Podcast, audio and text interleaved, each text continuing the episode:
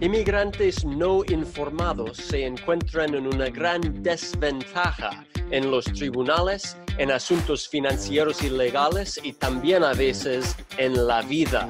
Pero ¿qué podemos hacer al respecto? Podemos capacitar, enseñar, inspirar y empoderar a los inmigrantes para vivir sus vidas al máximo. Hola. Yo soy su abogado de inmigración y el anfitrión Otis Landerholm y este es el podcast del inmigrante empoderado.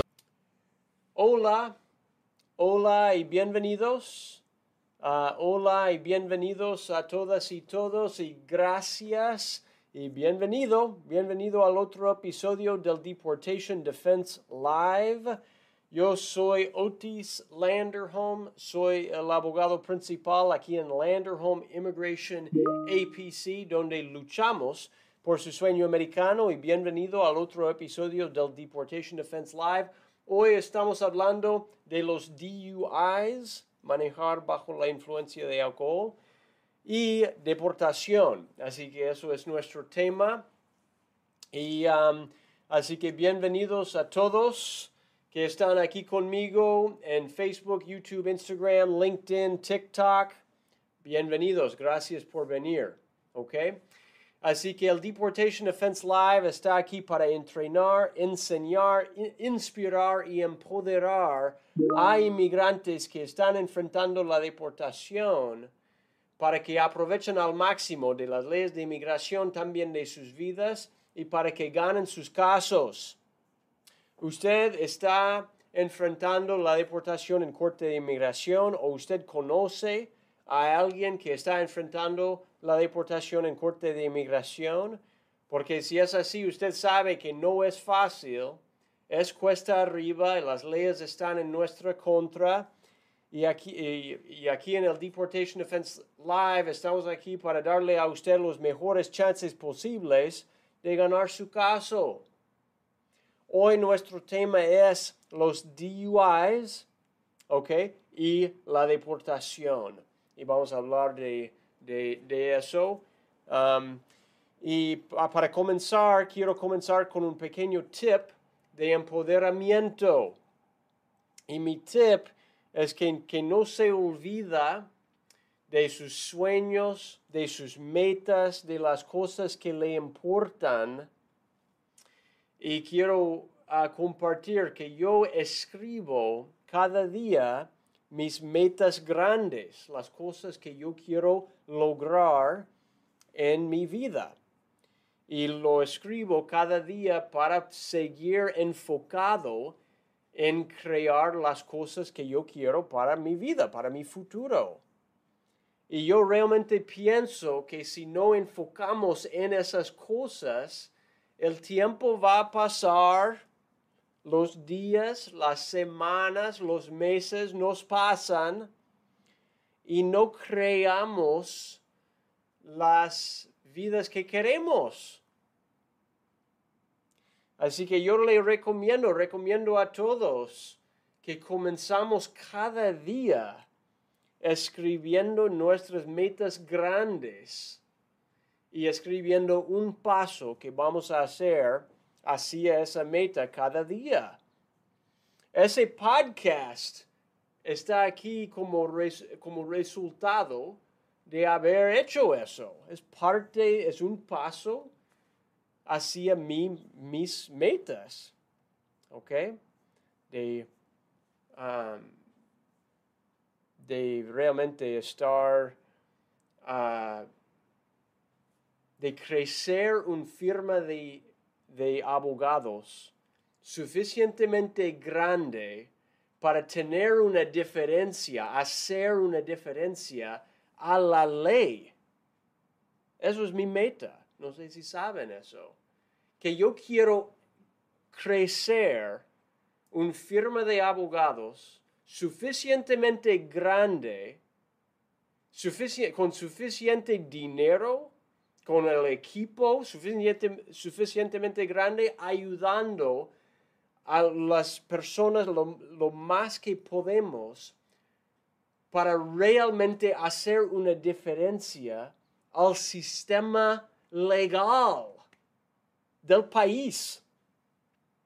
Eso, eso es mi meta y yo estoy cada día haciendo cosas para ir hacia ese deseo que yo tengo. Es como el impacto que yo quiero tener en la ley y en la sociedad estadounidense.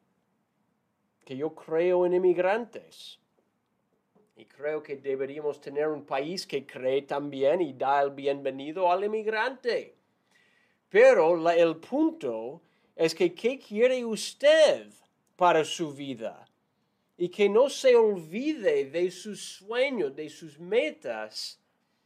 Mejor enfocarse, darse algo de tiempo cada día para enfocarse en sus metas, sus sueños, qué quiere lograr para no olvidarlos y para seguir tomando pasos para mejorar la vida, para crear la vida que quiere. Eso es mi tip para el día de hoy y um, así que gracias. Y ahora voy a, voy a hablar del tema legal. Y, y, para hacer eso, pues estamos hablando de los DUIs y de deportación. Y no sé si usted sabía, no sé si sabía, pero yo he visto personas que son deportadas por un DUI, por un DUI manejar bajo la influencia de alcohol, que nunca hicieron. Imagínese, ¿ya? La policía ve a otro auto que está manejando mal. Uno estaba con los luces para girar a la izquierda y luego fue para la derecha para, y, la policía para el auto. Hey, ¿usted estaba tomado, tomado? ¿Qué pasó? No, realmente estaba confundido, pero no estoy tomado, nunca, no, no he tomado nada. Pues de todos modos, pues dame su licencia y su registración, por favor. Pues disculpa, no tengo licencia. Pues que venga conmigo. Y comienzan procesos de deportación en contra de uno solo por haber parado el carro. Esas cosas realmente no, están pasando tanto en el, estado, en el estado de California. Desde el 2012 que aprobó una ley, la ley de confianza, Trust Act, en el estado de California y la AB60, que hay personas que no tienen estado de inmigración, pero sí pueden por lo menos aplicar para licencias de manejo. Antes, no, o sea, antes pasaba con frecuencia y todavía pasa en otros estados. ¿Ok? Y aún si uno no cometió ningún crimen, puede de todos modos ser deportado en, en esas situaciones. Hay que saberlo. Ahora quiero explicar como la verdad acerca de los DUIs y, inmigración. ¿Ok? Un, arresto por un DUI puede causar como el, o sea, puede causar que procesos de deportación comienzan aún sin convicción, solo el arresto para personas indocumentadas. ¿Ya? Pero un arresto más una convicción por DUI. Una convicción es cuando se declare culpable o el, jurado dice que es culpable. ¿Ya? Aún eso no automáticamente significa que uno no va a calificar para un green card o para la ciudadanía o para otro beneficio, pero puede hacer cada una de esas aplicaciones más difícil. ¿Ok? Y dos convicciones por DUIs puede causar una presunción, se llama, en contra del buen carácter moral. Eso causa problemas para casos de ciudadanía, para casos de cancelación y remover, para la VAWA, para la salida voluntaria. Todo eso quiere decir que las consecuencias de un DUI realmente dependen de su estado de inmigración. Si uno está actualmente indocumentado, un DUI puede ser un desastre. Porque si uno es indocumentado, el, el arresto puede ser como contacto con las autoridades, puede iniciar procedimientos de deportación. No es automático, a veces no, pero depende del estado de uno. ¿Ok? El estado de California es mejor, otros estados peor. Pero lo más, ah, o sea, es más, ah, los riesgos son más altos para personas indocumentadas. Luego también, si uno tiene DACA, los riesgos también son altos, altísimos, porque un DUI puede causarle a uno que ya no es elegible para renovar su DACA, va a perder su estatus. Luego, cuando uno está aplicando para un green card, y si tiene un DUI en el record, pues va a tener que mostrar todos los records de qué pasó con el DUI y va a tener que argumentar que no fue un crime involving moral turpitude, no fue como un, DUI agravado, ya, por ejemplo. Y el último si está aplicando para la ciudadanía, pues van a siempre preguntarle acerca del DUI y habrá que comprobar que de todos modos es una persona de buen carácter moral. Así que Mira, el mejor consejo en cualquier de esos casos, el mejor consejo es que si uno está enfrentando alegaciones de un DUI, sí que, trabaja con un criminalista, un abogado de defensa criminal, pero realmente el mejor consejo es que además trabaja con un abogado de inmigración, que por lo menos haga una consulta legal para ir al fondo, qué consecuencias va a traer esa convicción, si es que soy ah, condenado, ¿ya? ¿Qué, ¿Qué consecuencias va a traer en mi estado legal de inmigración o en mi proceso de inmigración para el futuro? Otra cosa que quiero explicar es que hay que saber sus derechos, hay que conocer sus derechos legales. Cada persona tiene el derecho de mantener su silencio. Y muchas veces eso significa que a veces la mejor cosa es parar de, de hablar. Hey, ¿de dónde viene usted? dice el oficial. Lo siento, oficial, yo prefiero no contestar eso. El oficial dice, hey, ¿cómo se llama usted? Hola oficial, buenos días, mucho gusto, pero yo prefiero mantener mi silencio. No estoy con ganas, no quiero esconder nada, pero prefiero mantener mi silencio, que tengo el derecho constitucional de mantener mi silencio. Pues en ese entonces tenemos que llevarle al centro de la policía. Pues ándale. Pero de todos modos yo recomiendo, yo, yo prefiero mantener mi silencio. ¿Ya? A veces eso es la mejor manera para exigir sus propios derechos. La última cosa que quiero decir siempre, o sea, es importante que obviamente si va a salir con sus amigos, lo que sea, para, y si van a estar tomando alcohol, mil veces mejor no manejar, no estar en un auto cuando el conductor es alguien que ha tomado alcohol. Okay? Hay muchas personas que mueren cada año a raíz de eso. Si vas a salir con amigos, pues mejor tomar un Uber o tener un designated driver o algo así. Hay que tener precauciones, precauciones. ¿Ok?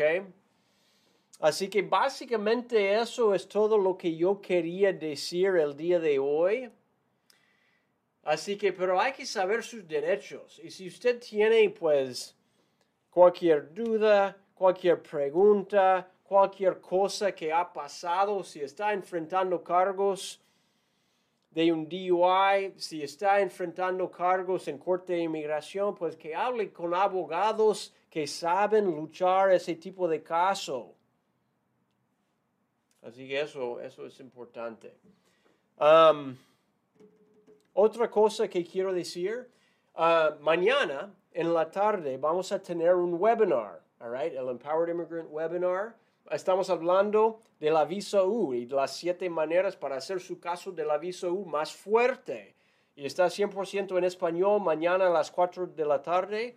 Así que que venga, si usted tiene caso de visa U si usted ha sido víctima de un crimen aquí en Estados Unidos y, tal vez quiere aplicar para una visa U, pues puede ver ah, en la descripción bajo nuestro video el día de hoy y puede ingresarse a nuestro webinar 100% gratis y queremos hablar de cómo hacer su, su caso de la visa U más fuerte. Darles a todos los mejores chances posibles. ¿Ok? Así que muchísimas gracias a todos. Gracias por estar. Yo no veo que hay preguntas. ¿Usted, ¿Hay alguien que tiene preguntas? Um, déjeme ver. Ok. Um, veo preguntas aquí. Udu, no sé, Jafari, que yo agregué mi esposa a mi cuenta bancaria, ¿ya? Y todos sus nombres estaban allí y no es si realmente debería agregarle a mi cuenta bancaria. Ok, Udu, no sé si estoy diciendo su nombre correcto, gracias por hacer esa pregunta. Mira, cuando uno, cuando uno está casado con, y si va a estar aplicando para un green card, a veces es recomendable agregar su esposo, su esposa a su cuenta bancaria para ser una evidencia al favor del caso. ¿Ok? Y um, a veces la pregunta es, ¿cómo se hace eso? Pues depende. Normalmente hay que tener por lo menos un seguro social para poder agregar a un esposo a una cuenta bancaria. Um, pero eso depende uh, del banco. Así que realmente si, si, quiere, si está casado, si quiere agregar a su esposo, su esposa a su cuenta bancaria, debería ir a su banco y normalmente hay una manera para agregar, depende, cada banco es diferente y va a tener sus reglas diferentes, pero uh, normalmente sí hay un proceso y si su esposo o su esposa no tiene seguro social todavía y si no tiene ITIN, que a veces el banco requiere uno o el otro, um, pues uh, puede, uh, y si está aplicando para beneficios para su, para su esposo o su esposa, puede esperar hasta que, por ejemplo, si, si podemos, si es elegible para recibir un permiso de trabajo durante el proceso, después de que llegue, puede aplicar para seguro social y luego abrir la cuenta bancaria. ¿Ok? Así que espero que eso aclaró esa duda. Y Udu, pues gracias por hacer esa pregunta. Pues eso es todo, son todas las preguntas que veo. Y muchísimas gracias a todos. Y todos en YouTube Facebook, Instagram, LinkedIn, TikTok. Estamos en todos lados el día de hoy. Así que muchísimas gracias a todos por estar conmigo el día de hoy. Mi nombre es Otis Landerholm. Oh, pues, uh, ok, Juliana, yo veo su pregunta también. ¿Los DUIs afectan renovar la residencia? Gracias, buena pregunta. Para una persona que es residente permanente, ya tiene su residencia, normalmente un solo DUI no va a afectar eso. ¿Ok? Si es un solo DUI y si nadie, si fue un DUI simple, nadie fue dañado, nadie fue, uh, no fue nada como agravado, um, no fue DUI bajo la influencia de drogas, por ejemplo. Um, uh, si fue un DUI simple y normal, no debería afectar su, su residencia y normalmente no hay problema de renovar su residencia. ¿Ok? Juliana, gracias por hacer esa pregunta. ¿Ok? Así que todos, muchísimas gracias por estar conmigo el día de hoy, el día hermoso del 16 uh, de mayo de 2023. Um, ok, Emanuel, gracias, aquí en Instagram. ¿Cuánto tiempo se están tardando los permisos de trabajo? Pues buena pregunta, depende. Depende qué tipo de permiso de trabajo es, bajo qué categoría. Ah, hay, um, hay unos 50 regulaciones diferentes para ah, aprobar permisos de trabajo. Normalmente, si es basado, por ejemplo, en matrimonio con un ciudadano estadounidense, normalmente yo digo 5 a 7 meses. ¿Ok? O por asilo. Pues asilo tiene regulaciones específicas. Hay que esperar 150 días para poder mandar el permiso de trabajo y después normalmente son unos 5 a 7 ah, meses después. Sí, la, la renovación um, normalmente unos 5 a 7 meses si todo fue bien hecho. ¿Ok?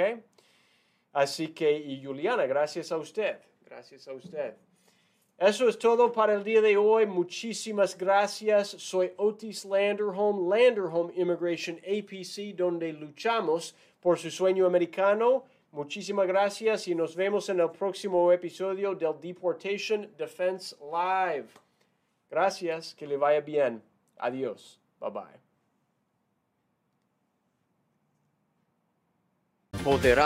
Si le gustó y si desea obtener más información, visite landerhomeimmigration.com barra podcast.